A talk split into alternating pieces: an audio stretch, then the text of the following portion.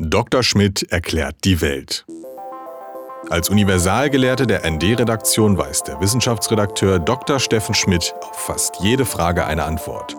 Und falls nicht, beantwortet er einfach eine andere. Die deutsche Umwelthilfe hat äh, die Preise der deutschen Fleischverkäufe ähm, beobachtet und analysiert und ist zum Schluss gekommen, dass das, was wir alle schon wissen, Fleisch ist viel zu billig. Am besten wäre so ein Kilo Rindfleisch 10, 12 Euro. Was sagst du dazu?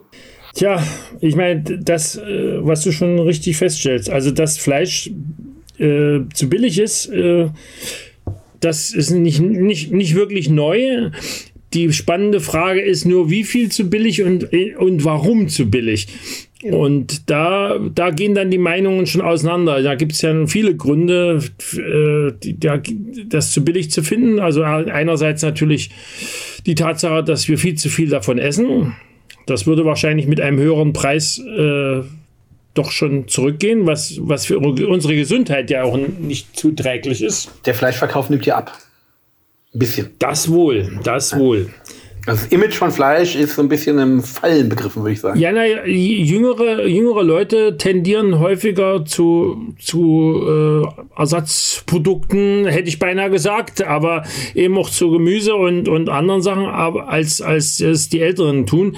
Allerdings bin ich da auch ganz vorsichtig, ob das jetzt nicht so ein bisschen äh, eine etwas klassizistische Sicht ist. Also will sagen, dass, dass das auch äh, eher ein, äh, für die jung, jüngere Generation der Mittelschicht gilt, als unbedingt für die Leute, die jetzt am, am, am unteren Rand des der Einkommen äh, sich rumschlagen. So wie das Geißeln der Flugreise der billigen Flugreise. Ja, ja, das äh, ist auch sowas. Wobei man sagen muss, auch die wurden überwiegend von den, von den von den Mittelschicht-Jugendlichen genutzt, die dann zu irgendwelchen, äh, die dann Rundreisen machten zu den angesagten äh, Clubs. Ne? Okay, aber ich hatte dich unter... Weil man die dann auch nicht tragen kann, ja. Ich hatte dich unterbrochen.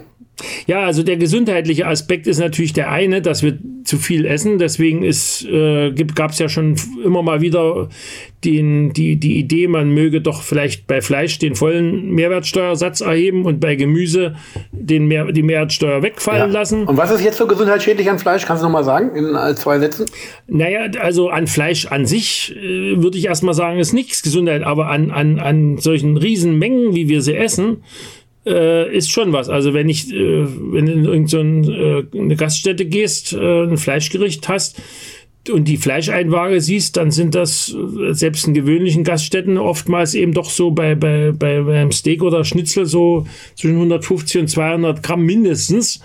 Also wenn du, äh, und wenn du in einem Steakhouse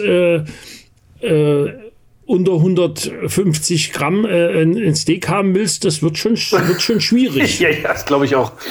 Aber ein Pfund kriegst du locker.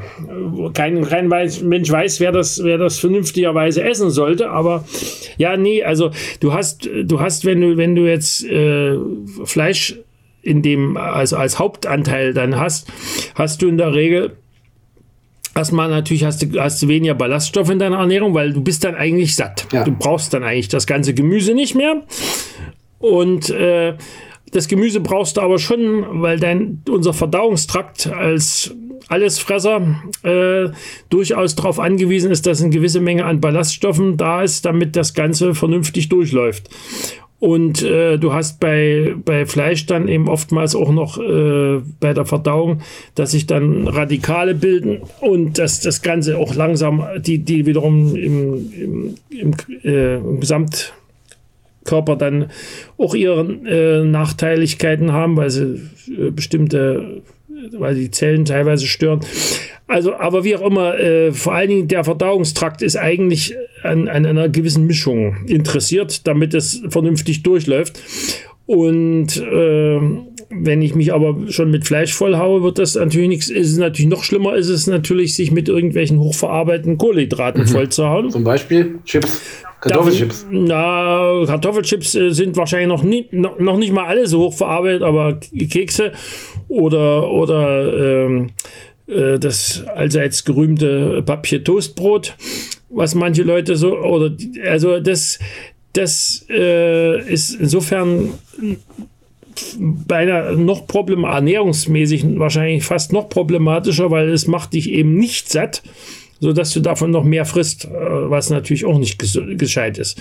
Aber wie auch immer, das ist aber nur der eine Aspekt. Der andere ist eben, der auch schon ewig bekannt ist. Also ich habe jetzt gefunden, nochmal, als ich, als ich das gesehen habe in der Taz, also mindestens haben wir es schon 2008, gab es auch schon mal so, eine, so, so einen Artikel bei uns auf der Umweltseite wo es sich, wo, wo es mehr um, wo es vor allen Dingen um die Umweltauswirkungen und da aber vor allen Dingen um die Klimaauswirkungen des, des hohen Fleischkonsums geht.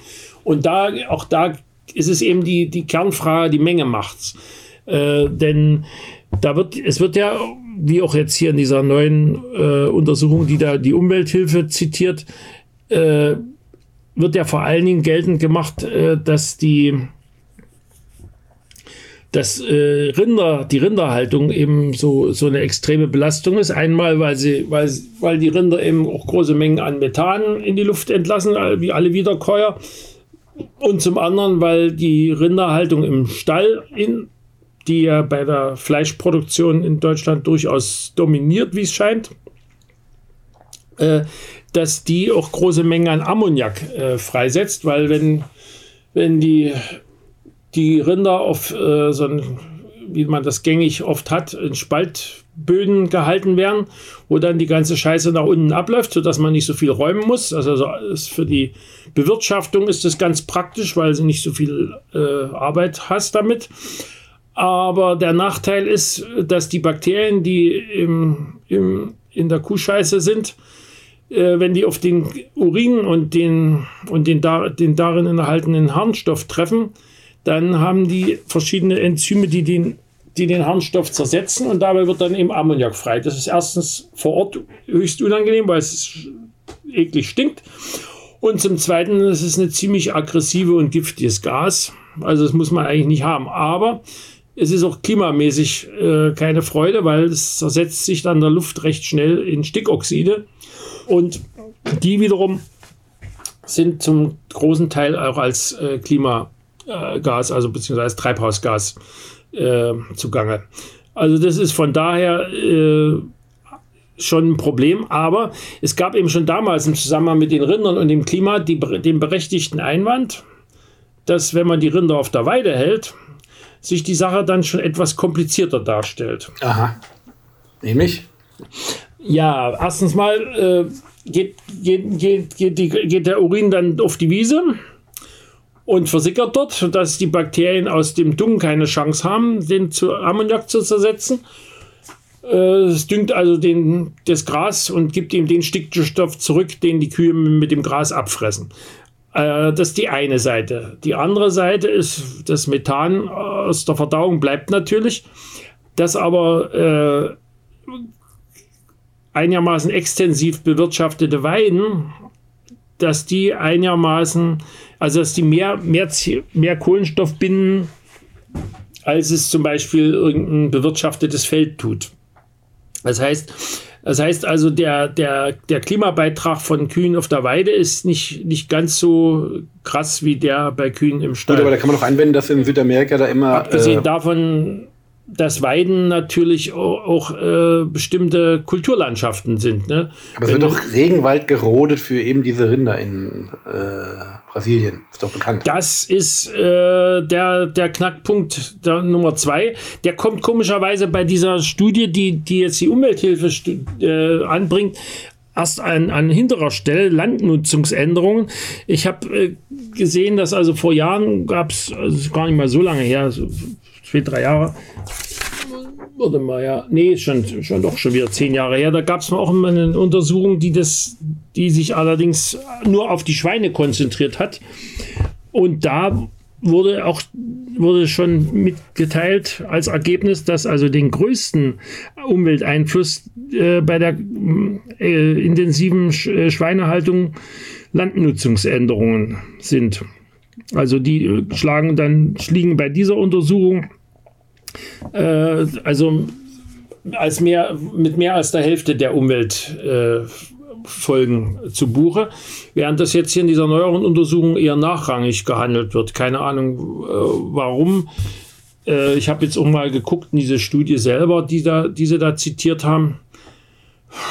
die zitieren jetzt auch nicht sehr viele wissenschaftliche Arbeiten. Keine Ahnung. Also das ist ja das Kernproblem. Richtig gute äh, Ökobilanzen, die also vom, vom gewissermaßen vom ersten Grashalm bis, bis zum äh, verpackten äh, Fleisch auf der Ladentheke oder, oder womöglich gar bis zum, bis zum Fleisch auf dem Teller gebraten. Äh, alle, alle Faktoren äh, präzise berücksichtigen, sind so komplex, dass sie wahrscheinlich äh, auf absehbarer Zeit nicht zu machen sind. Und insofern ist vieles auf diesem Sektor äh, mehr oder minder plausible Schätzung. Okay, aber äh, viele Leute kaufen ja im Bioladen ein, weil sie der Meinung das teure Fleisch ein und das gute Fleisch sozusagen, weil sie der Meinung sind, dass sie dann praktisch mehr davon essen könnten oder gleich viel essen können oder jedenfalls sich gesundheitlich keine nicht so äh, drüber den Kopf machen müssen.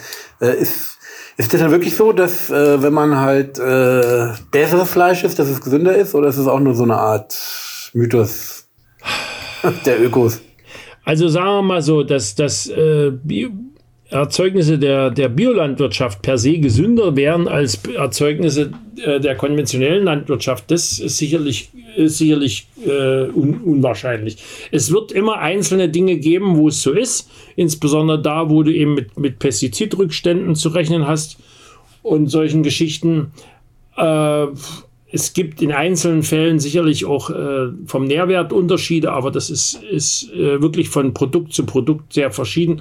Beim Fleisch, denke ich mal, macht sich vor allen Dingen bemerkbar, wenn, wenn, wenn es nicht einfach bloß Bio ist, sondern wenn, wenn, es, wenn die Viecher einigermaßen artgerecht gehalten sind. Das hat einerseits den Vorteil, dass sie, dass sie ein etwas angenehmeres Leben haben, bevor sie für uns sterben. Und zum anderen hat es den Vorzug, dass äh, in der Regel die Fleischqualität besser ist. Also äh, du hast weniger, also du hast bei Biofleisch seltener den Fall, dass es wässrig ist und dass du dann beim, beim Braten das Fleisch dann äh, haufenweise Wasser rausbrät. Und wie viel würdest du persönlich jetzt äh, für ein Kilo Rindfleisch zahlen wollen? Ich muss dir ehrlich sagen, dass ich mir über diese Preisgeschichte noch nie so eine Gedanken gemacht habe, weil wir nie eigentlich diese Mengen wo das dann wirklich existenziell wäre, der Preisunterschied äh, nie verbraucht haben. Mhm. Also ich, äh, wir haben, wenn, wenn ich, wenn ich, komme auf nochmal auf das Steak zurück, was ich ja durchaus nicht ungern esse, aber wenn ich diese, diese, diese Steakhouse-Dinger, das, das, das ist mir einfach zu groß. Also von dem, was die da als normales Steak teilweise verkaufen, 250 Gramm, da essen wir zu zweit. Und isst du den Aufschnitt eigentlich? Äh, also Wurst äh, eher kaum. Also weil da ist mir, da ist mir dann immer zu unklar, was ich alles mitesse. Mhm. Und außerdem mag, mag, ich die meisten Würste vom Geschmack. Also Wurst also, scheint ja noch also da, suspekter. Also, also Schinken, Schinken esse ich zum Teil, aber eben auch nicht die Mengen. Also ich bin immer entsetzt, wenn ich dann, äh, wenn, wenn ich da irgendwo welchen geschnitten kriege, wie dick die das Zeug teilweise schneiden. Wenn du dann verlangst, sie sollen es möglichst dünn schneiden, dann gucken sie sich schon schief an. Und politisch gesehen, würdest du denn für einen höheren äh, Fleischpreis plädieren oder nicht? Also ich finde die, die, die Idee, die da mit der Mehrwertsteuer mal mehr, schon ein paar Mal diskutiert worden ist, die finde ich eigentlich gar nicht so blöd. Allerdings, wenn man diese, diese äh, Studie, die die Umwelthilfe zitiert, zu, zu Rate zieht, würde das äh, die externen Kosten noch lange nicht reinbringen. Abgesehen davon gibt es natürlich bei der Mehrwertsteuer äh, den kleinen Haken, äh, dass die, die eventuell höheren Steuereinnahmen nicht unbedingt dahin gehen, dass, dass sie der, der Veränderung unserer Landwirtschaft zugute kämen. Sie kommen in allgemeinen Steuersack. Also die Frage, das ist ohnehin die Frage, die mir bei dieser ganzen Geschichte so ein bisschen offen ist, wie man das dann äh, wirklich vernünftig macht, sodass es A einigermaßen sozial gerecht abläuft und B, ich meine, es ist ja heute schon so, dass die Leute, mit dem, mit, die viel Geld haben, den weitaus größeren ökologischen Fußabdruck haben, als die, die wenig Geld haben. Das ist nicht nur Nord-Süd, sondern das ist auch hier bei uns im Norden schon so. Und äh, jetzt Veggie Day, ja oder nein? Nichts dagegen. Also ich meine, man kann, man kann, man kann wahrscheinlich nicht nur einen Tag in der Woche vegetarisch essen, man kann auch mehrere Tage. ja, okay. Das reicht doch schon dicke. Ja. ND Journalismus von links.